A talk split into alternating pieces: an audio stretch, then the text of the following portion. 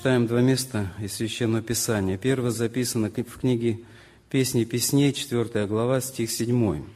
Книга «Песни песней», 4 глава, 7 стих. «Вся ты прекрасна, возлюбленная моя, и пятна нет на тебе». И второе место – послание апостола Павла к Ефесянам, 5 глава, со второй половины 25 стиха по 27. 5 глава, с 25 стиха. Христос возлюбил церковь и предал себя за нее, чтобы осветить ее, очистив баню водную посредством слова, чтобы представить ее себе славную церковью, не имеющую пятна или порока или чего-либо подобного, но дабы она была свята и непорочна. Желание сегодня говорить, братья и сестры, о красоте. О красоте. Но о красоте не столько, и вернее, не о внешней красоте, а, но о внутренней. Но сначала немножко коснемся вообще понятия красоты. Что это такое? Очень часто это слово звучит красиво, прекрасно, великолепно, восхитительно и так далее. Но что это такое э, красота? Мы знаем, что Господь наш прекрасен – и все, что Он сотворил, Он сотворил все прекрасным, как написано. Все соделал Ты прекрасным в свое время. И на первой страничке Библии мы об этом читаем. Когда Он сотворил свет, Он был хорош. Сотворил мир растительный, он тоже был хорош. Животный мир также был хорош. Светила сотворенные были прекрасны.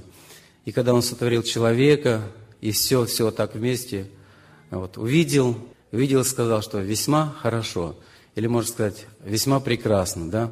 Ну, красота, я так понимаю, это все то, понятие такое входит, это все то, что радует наш взгляд, когда мы смотрим вот на видимое.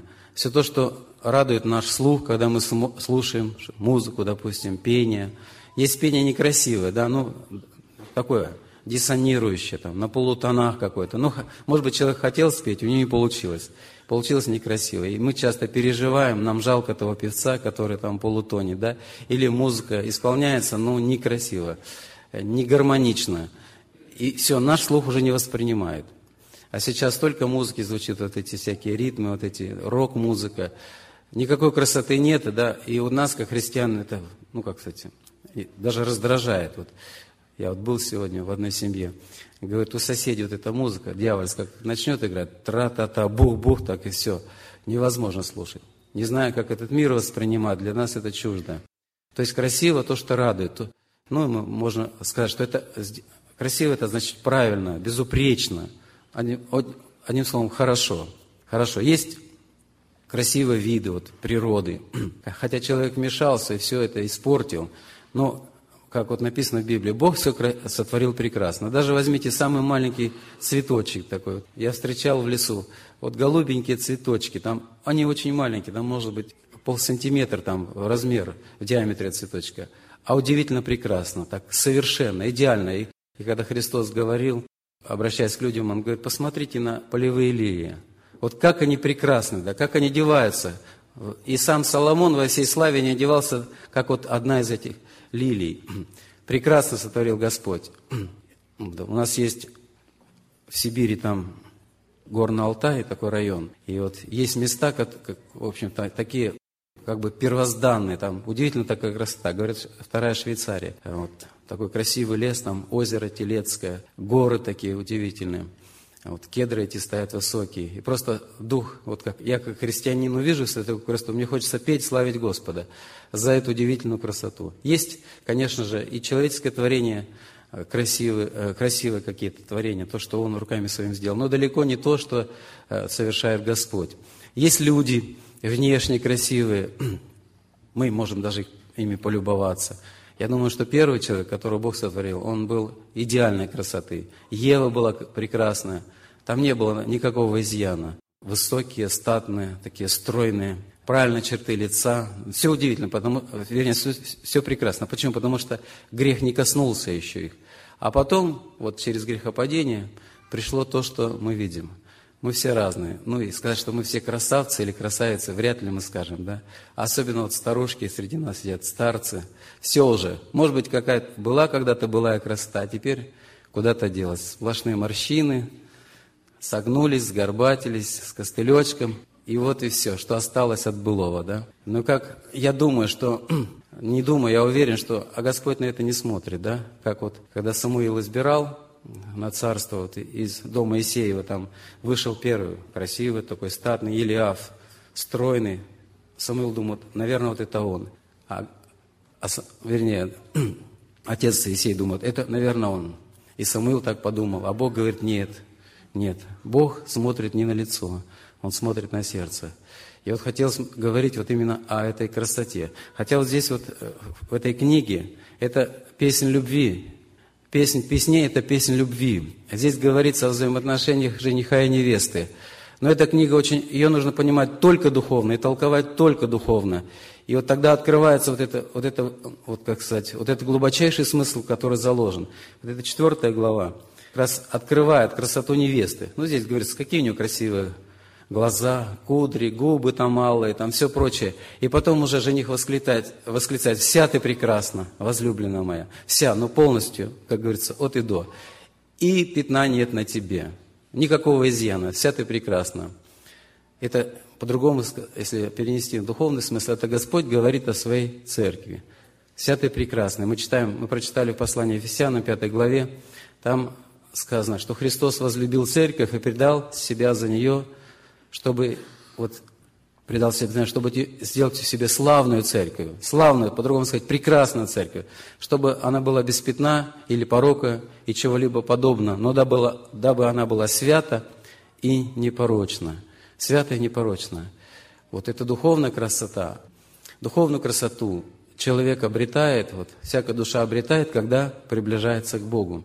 О Христе сказано, мы читаем в 44-м псалме, это тоже пророческий псалом, там сказано, «Ты прекраснее сынов человеческих, ты прекраснее». И вот в чем была красота нашего Господа? Мы знаем, что Он Творец, мы знаем, что Он Владыка, Он Вседержитель, Он все основал Своим Словом.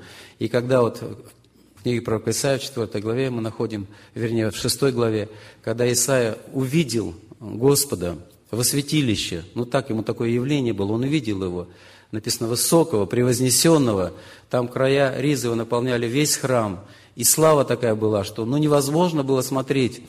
И вот эти серафимы даже закрывали лицо свое. И они там восклицали, одно только восклицали, «Свят, свят, свят Господь Савов, вся земля полна славы Его». Вот эту красоту увидел пророк и что он воскликнул? Я, я так думал, а почему, бы он, почему он не присоединился к этому сонму восклицающих ангелов, небожителей? Тоже вот от восторга взял бы, да и стал восклицать. Он воскликнул, но он совсем о другом сказал. Он говорит, горе мне, погиб я, ибо я человек с нечистыми устами. И живу среди народа также с нечистыми устами. И мои глаза видели царя, Господа Саваофа. То есть он увидел вот эту славу Господню, красоту его, и увидел вот, себя свою нечистоту, насколько он еще далеко не таков, да, горе мне, погиб я. И вот, вот именно вот эта красота нашего Господа, внутренняя красота, духовная красота, вот, вот ее Он желает нам передать. Мы читаем во втором послании Коринфянам, в третьей главе, в 18 стихе такие слова. «Мы же все открытым лицом, как в зеркале, взирая на славу Господню, преображаемся в тот же образ, от славы в славу, как от Господня Духа». То есть, когда мы взираем на эту славу, мы и преображаемся славу Господня. Мы читаем в книге Исход, 34 главе, а Моисей описывается, когда вот он был на горе, общался э, с Богом, и вот люди видели его, смотрели на него, и лицо его сияло.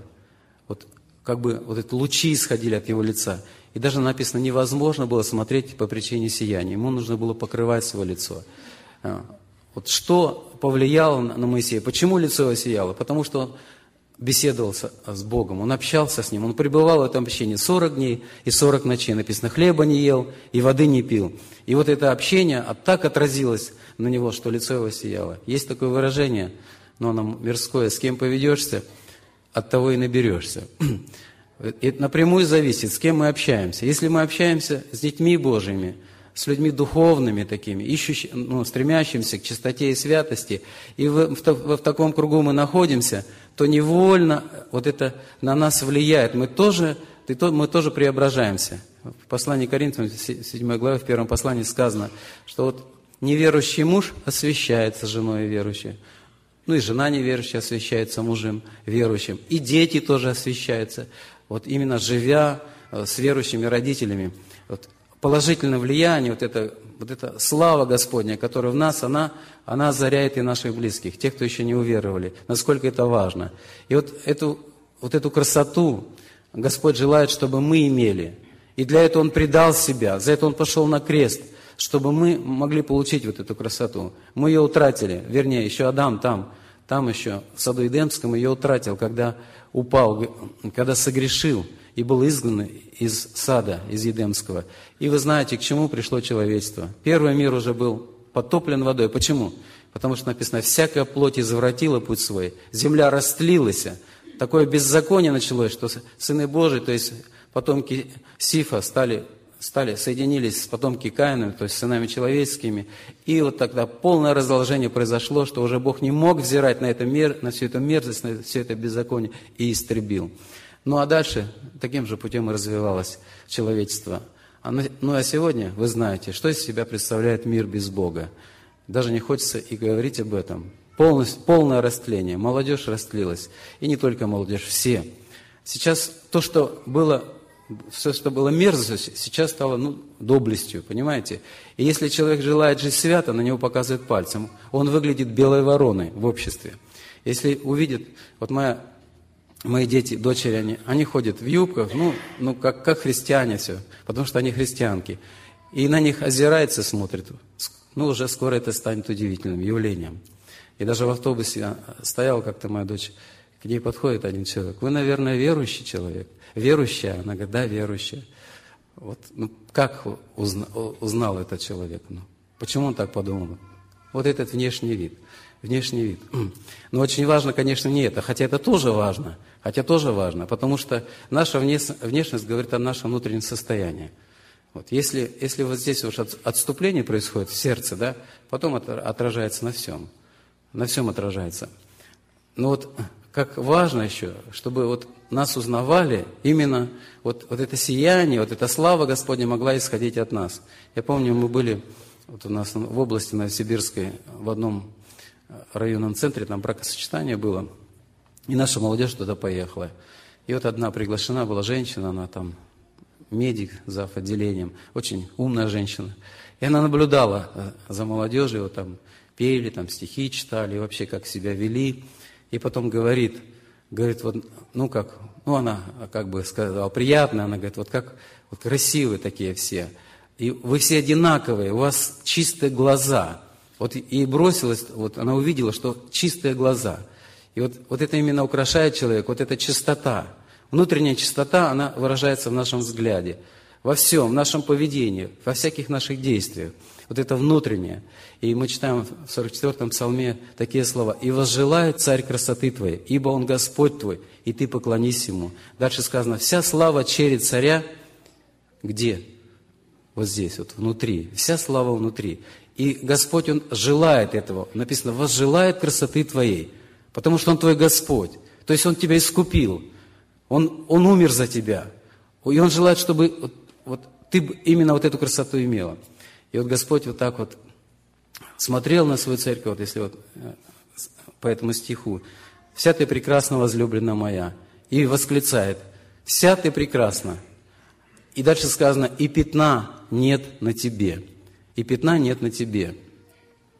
Вот представьте себе невесту. Ну, ну, мы бываем на бракосочетаниях, мы видим невесту. Она украшенная, на ней белый наряд, белое платье, белая фата. И, наверное, вы никогда не заметили, ни разу, наверное, не увидели, чтобы там какое-то пятно было. И я думаю, что невеста, она не выйдет даже э, на люди, если у нее пятно будет на, на ее платье. Это исключено.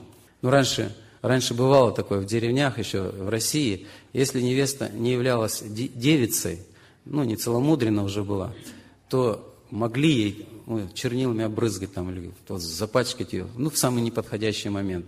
И все уже знали, что она уже не девушка, что она уже порочена. Вот. Ну, а я имею в виду, что вот это внешний наряд для невесты, это очень важно. Должна быть безупречная белая одежда.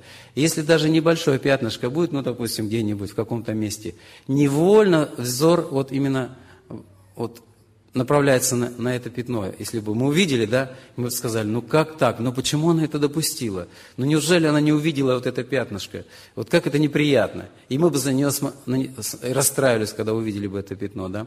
Друзья, наш Господь, наш Госп, нашего Господа еще больше огорчает, если Он видит на, на той одежде, которую Он нам дал, братья и сестры, вот эти пятна. А я думаю, их у нас немало. Мы читаем в книге пророка Исаия в 61 главе, там сказано – Радостью буду радоваться о Господе, возвеселится душа моя о Боге спасения мое, ибо Он обрек меня в ризы спасения, одежду правды одел меня, облег меня. То есть мы, не мы эту одежду приобрели, потому что наша праведность, она как запачканная одежда. Господь нас облег в этой белой одежды. И Он желает, чтобы мы эти одежды сохранили, чтобы мы не сняли их, как вот э, во втором послании Коринфянам, там написано в пятой главе, чтобы нам одеться, не оказаться нагими. Это очень опасно, очень опасно. Вдруг раз и не заметил так постепенно, может быть, не бодрствуя, жил вот так, не наблюдал за собой, и этой белой одежды не стало. Она превратилась в черную, в серую. А вот Господь желает, чтобы вот этого пятна не было. Но что мы можем назвать пятном или или вот пороком таким. Ну, тут сказано о пятне. Ну, порок – это то, что, ну, какой-то грех, который сопровождает человека в его жизни. Ну, ну, допустим, вот верующий. Верующий христианин возрожденный, может ли он лгать? Как вы думаете? Он не должен лгать, но он, он может. И очень хорошо получается. Мы читаем в 59 главе книги про Исаия, там написано, что рука Господа не сократилась, чтобы спасать, и ухо не тяжелело, чтобы служить.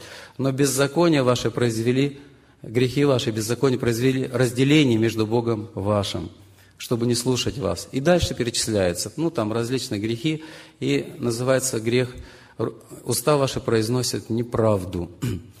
Уста произносят неправду. Дальше там есть еще один грех. Мысли их, мысли нечестивые – но мы, конечно же, Господь нас избавил от таких ну, больших грехов. Мы не пьем. А может, кто-то и выпивает, друзья. Может, кто-нибудь потихонечку там где-нибудь, когда никто не видит. Мы не курим, хотя неизвестно. Может, кто-то и потихонечку покуривает. Ну, во всяком случае, мы не прелюбодеи, там, мы не блудники, мы не убиваем, мы в мафии никакой не состоим. Ну, то есть Господь нас от этого избавил. Но есть, есть такие грехи, как мы называем их, ну, может, мелкие такие, незначительные, которые, с которыми мы уживаемся. Они как бы вошли уже в нашу плоть и кровь, и мы ну, не, считаем, не считаем, что это является грех. Ну, допустим, уста произносят, произносят неправду. Я в одной группе был, ну, совершая служение по области, где-то более 15 групп, мне, мне необходимо посещать. И в одной группе там старушки, в основном пожилые, но самый молодой, наверное, лет 60. И вот они все такие дружные, а, всегда радостно встречают, так дружно молятся, все перемолятся. И вот одна, однажды у меня была, было на сердце вот эта тема, поговорите вот о, о наших устах, вот о том, что мы часто произносим ложь и не замечаем. Ну вот они молятся все, Господи, удостой принять участие с чистым сердцем, с чистыми руками, с чистыми устами там, все помолились, но думаю, все будут участвовать. И все бы участвовали. А когда стал на эту тему говорить, приводить примеры, что мы, собственно, не замечаем, это уже стало нашей второй природой, вот эта ложь. Пример привел, как одна, одна сестра, вернее, это я позднее привел, одна сестра, она тоже участвовала в заповеди и не считала нужным вот, как бы это исповедовать или в этом каяться. Ну, что, что печально, она вся была больная. Она моего возраста примерно. Вот у меня, как сказать, от темени головы до подошв ноги у нее, она вся больная. Когда апостол Павел преподавал, вот, объяснял значение вот этого служения, он говорит, от того из вас ноги немощные, больные, немало умирает. От чего? А то, что недостойно участвует, не рассуждает о теле Господнем. И вот она тоже участвовала и не знала о том, что то, что она делает, это грех. А у нее ситуация такая была, муж неверующий, ну, он, как можно сказать, нервно больной был такой, ну, здравый ум, но вот у него что-то с психикой такое нарушено было. И вот у него настроения нет, он говорит, по имени называет ее, «Э, вот если будет звонить мои товарищи, скажи, что меня дома нет. Все так. И она не могла слушаться. А сам на диван, там газету в руки или телевизор включает и все. Естественно, звонят, потому что много у него друзей, он когда-то был влиятельным человеком, и спрашивают, где там Алексей? Ну а что остается делать? Говорит, его дома нет. А потом еще добавляет, он уехал, приедет не скоро, не звоните. И вот так вот. Как это назвать? Это, это нормально? Это грех, самый настоящий грех. Я говорю, сестра, вы грешили. Она говорит, а это делаю я практически каждый день. И я и не думал о том, что это грех. И не думала. То есть она, когда была в мире, без Бога, жила в грехах, она так поступала, пришла к Господу, ну, покаялась в больших грехах, а это за ней и осталось. И вот так каждый день практически она лгала. А Библия нам говорит, что участь всех лжецов в озере Огненном. И когда мы читаем в этой же главе 21 Откровения написано, что туда ничто не чисто, никто преданный мерзости и лжи не войдет. Оказывается, ее состояние-то было весьма печально. Она практически не имела вход в Царство Небесное по, по причине вот этой лжи. И, конечно, когда ей открылась, она ужаснулась, она плакала, она, она сокрушалась. Она говорит, а что мне делать, как быть? У меня такой муж жестокий. Я говорю, сестра, да вы скажите ему, милый, вот я за тебя гибну, вот за то, что я лгу, я гибну, а я, я боюсь Бога. Больше я никогда не буду говорить неправды. Что хочешь со мной делать? Хоть меня на четвертую. Не буду, и все. Ну так твердо скажите. И в следующий раз приезжая, она говорит, брат, все хорошо. Больше я уже никогда, вот в течение месяца я не сказала. То есть, когда мы желаем жить праведно, да, свято, Господь заступится за нас, Он, он остановит этого человека, усмирит его. И вот эти сестры дорогие, когда вот несколько примеров привел, Одна встает, говорит, о, а я вот постоянно, а, у меня сосед пьяница, пьет, просит деньги. Он много не просит, 10 рублей. 10 рублей. Я говорю, нет у меня денег. А у меня, говорит, полный кошелек. Вот, вот так вот. Что она делала? Она, она лгала, она грешила. Она грешила. Всякий раз, когда он обращался, она говорила неправду. Другая сестра, у нее дочь пьющая, лет пять пьет, не работает. А, вот, а мама пенсионерка. Только мама пенсию получила, она тут как тут – давай деньги. Ну, и говорит, я придумала все, что угодно. Ну, и, говорит, я заплатила за квартиру. Все, денег у меня нет. А говорит, а за квартиру я уже раньше заплатила. То есть деньги в кармане, а дочери лжет. Она говорит, ну неужели я должна деньги отдавать на пьянку? И на пьянку не, не надо давать. Ну, а лгать разве можно? Не существует лжи там под предлогом каким-то добрым или свята, святая ложь. И вот так вот один за другим вставали и признавались, и признавались. Понимаете, ужасающая картина. Хорошие сестры, искренние, вроде боящиеся Бога, а живут во лжи. Что это такое? Да это не то, что пятно, это, это не знаю что на нашей белой одежде. Или же, вот как часто беседы с братьями, с сестрами, с молодыми особенно, а вот, открывает свое состояние и говорят, что вот мысли у меня, греховные мысли преследуют и сексуальные, но всякие такие нехорошие, нечистые мысли преследуют. Мысль приходит, но можно ей дать место, а можно ее отогнать, запретить как-то, отказаться от нее.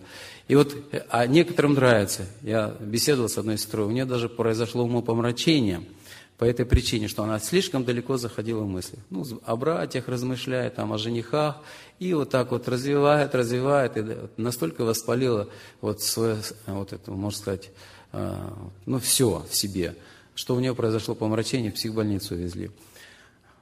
А это что? Это грех. Нечестивые мысли, грязные мысли – это грех. И если гнездятся эти мысли, если они имеют место в нашем разуме, в сердце нашем, нужно каяться в этом. Это порог, это, это порог, с которым мы тоже можем не войти в Царство Небесное. Ну, еще можно находить вот различные вот эти грехи и пороки. А Господь желает, чтобы Его церковь, она была без пятна и порока и чего-либо подобного. То есть ничего подобного. Но дабы, дабы она была свята. Что такое святость? Это полное отделение от греха. Это чистота нравственная, чистота духовная. И вот Господь желает, чтобы мы святы. Апостол Петр говорит, по примеру призвавшего вас святого, вы сами будьте святы во всех поступках ваших. Ибо написано, будьте святы, потому что я свят. Друзья, если мы не стремимся к этой святости, мы Бога никогда не увидим. Так написано. Написано, старайтесь иметь мир со всеми и святость. Дальше, как сказано, без которой никто не увидит Господа. Стараться.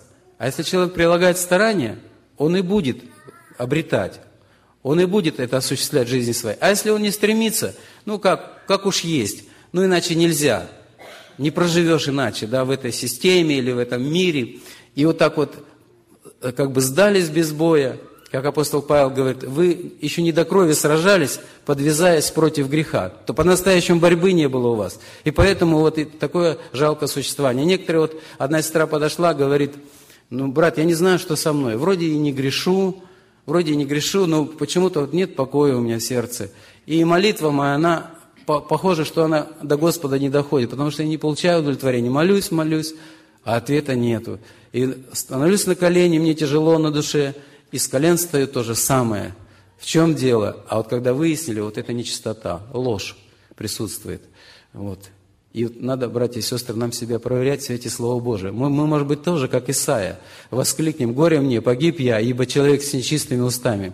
Когда мы к Богу не приближаемся, во святилище не входим, вот так вот, в присутствие Божие, мы удовлетворены. Ну, вроде все нормально, я не хуже других. Я могу отрицательно сказать о сестре, о брате рядом сидящих, сидящими или о тех, кого я знаю. И в их, в их свете, как говорится, я, я выгляжу неплохо. Но когда я к Богу приближаюсь, тогда обнаружится вся моя нечистота. И апостол Иоанн говорит, Бог есть свет, и нет в нем никакой тьмы. Если мы говорим, что имеем общение с Ним, а ходим во тьме, то мы лжем и не поступаем поистине. А дальше сказано, если же ходим во свете, подобно как Он во свете, то имеем общение друг с другом. То есть тогда мы имеем духовное общение, мы встречаемся, мы соединяемся в духе. И дальше сказано, и кровь Иисуса Христа, Сына Его, очищает нас от всякого греха. И дальше апостол он продолжает, если мы говорим, что не имеем греха, обманываем самих себя, истины нет в нас. То есть, если кто-то из присутствующих заявит, что у меня нет ничего, я свободен, я духовный человек, у меня все отлично – это ложь. Написано, то мы лжем и не поступаем по истине. Если же ходим, да, и, если же исповедуем грехи наши, то Он, будучи верен и праведен, простит нам грехи наши и очистит нас от всякой неправды. Если исповедуем, братья и сестры, нам необходимо открывать вот свое состояние. Нам необходимо осознавать, каяться. Ну а как каяться, если совесть не осуждает? Если у меня вроде как бы спокойно. Друзья, приблизиться надо к Богу. Апостол Иаков говорит в 4 главе, «Приблизьтесь к Богу и приблизиться к вам. Очистите руки грешники, исправьте сердца двоедушны, сокрушайтесь, плачьте и рыдайте. Смех ваш да обратится в плач и радость в печаль». Вот призывает на Слово Божие. Апостол Иаков пишет к верующим, не к кому-то, к верующим – он говорит, вы приблизьтесь, и он тогда к вам приблизится. И тогда обнаружится. Тогда и слезы будут, и сокрушение будет, и покаяние будет. А ведь мы хотим все в небо, братья и сестры. Мы, мы и для этого, собственно, и Господу шли, чтобы нам, э, чтобы нам иметь спасение, иметь жизнь. И Господь нам даровал вот это прощение грехов, но нужно идти этим путем освящения. То есть нужно отделяться и отделяться. А во втором послании Коринфянам, шестой главе, там сказано, э, сказано, что ничего общего нет у света со тьмой. Поэтому что нужно? Выйдите, отделитесь, не прикасайтесь к нечистому. И тогда я приму вас. И тогда, там сказано, тогда вы будете моими дочерями и сыновьями. Только тогда. И я, а я буду вашим отцом. И дальше апостол Павел продолжает э, в седьмой главе, э, это, это уже послание, второе послание Коринфянам, он говорит, очистим себя от всякой скверны плоти и духа, и будем совершать святыню в страхе Божьем. Очистим себя. И вот это нужно нам. Мы в этом нуждаемся, братья и сестры. Мы знаем, что скоро Господь придет. А войдут кто? Все мы оптом, что ли? Нет. Христос предупреждал. Один берется, другой оставляется. Кто-то будет работать, кто-то будет на постели, и очень серьезно такое предупреждение. А в 25 главе Матфея написано, мудрые есть, есть неразумные. И те, и другие познали Господа. Но почему-то вот мудрые вошли, вернее там сказано, и готовые вошли, и двери затворились. Остальные подходят, а двери уже не, не все уже. Я не знаю вас, отойдите от меня. Я вас не знаю. Насколько это серьезно и насколько это страшно. Страшно. И вот когда человек духовно засыпает, вот. Как вот Ладикийская церковь. Мы же живем в этот период. Там Христос говорит, о, если бы ты был холоден и горяч, ну как ты тепл, теп, теплота – это беспечность, это равнодушие, это равнодушие, это духовный сон. Он говорит, ну как ты тепл, я извергну тебя из уст моих. И дальше говорит, ты говоришь, что ты богат, разбогател, ни в чем не имеешь нужды. А ты не знаешь, что ты несчастен, и жалок, и нищ, и слеп, и наг. Вот ты не видишь свое духовное состояние, а на самом деле ты вот какой. И, как, и чтобы увидеть себя, нужно к Богу приблизиться, нужно войти во свет. Ну, это сравнение такое. Если человек где-то ну, в полутьме находится, в подвале, там, а там освещения нет, и, может быть, ему какую-то вещь нужно взять, может, какую-то работу совершить, и он незаметно там припачкался, но он себя не видит, не видит. Ничего не видит, потому что там темно. А чтобы увидеть себя, нужно выйти во свет. Увидел, о, ба, весь в паутине там, и все. Увидел себя. А в зеркало посмотрел, еще лучше увидел себя. Точно так же и в духовном плане. Чтобы увидеть себя, нужно приблизиться к Богу. Нужно Его искать. А Господь еще больше этого желает. Почему? Потому что Он предал себя за нас. Он, он жизнь положил за нас. И Он любит нас безмерно. Он желает, чтобы мы к Нему пришли. И если мы не слышим Его голос, Он порой ведет нас скорбями, на постель ложит. У нас один брат искренне покаялся, наркоман был там, закалывался.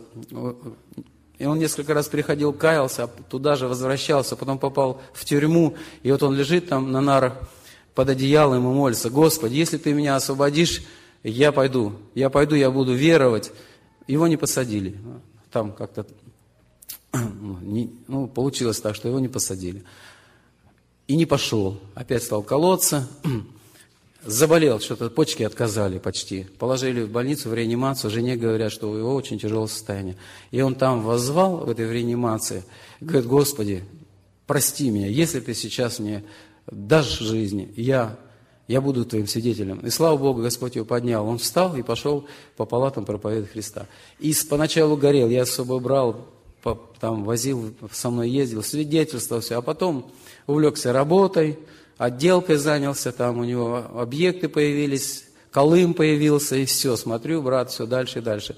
На заднюю лавочку сел, а потом и порой пропускал собрание, с ним беседовал, он говорит, не переживай, у меня все нормально. Я вот клиентам свидетельствую, у меня свой круг, я там проповедую, ты не переживай, у меня все хорошо. Все хорошо. Я предупреждал его, один раз мы с ним серьезно поговорили, он говорит, ну вообще-то надо, надо кое-что от, открыть, ну вот так вот.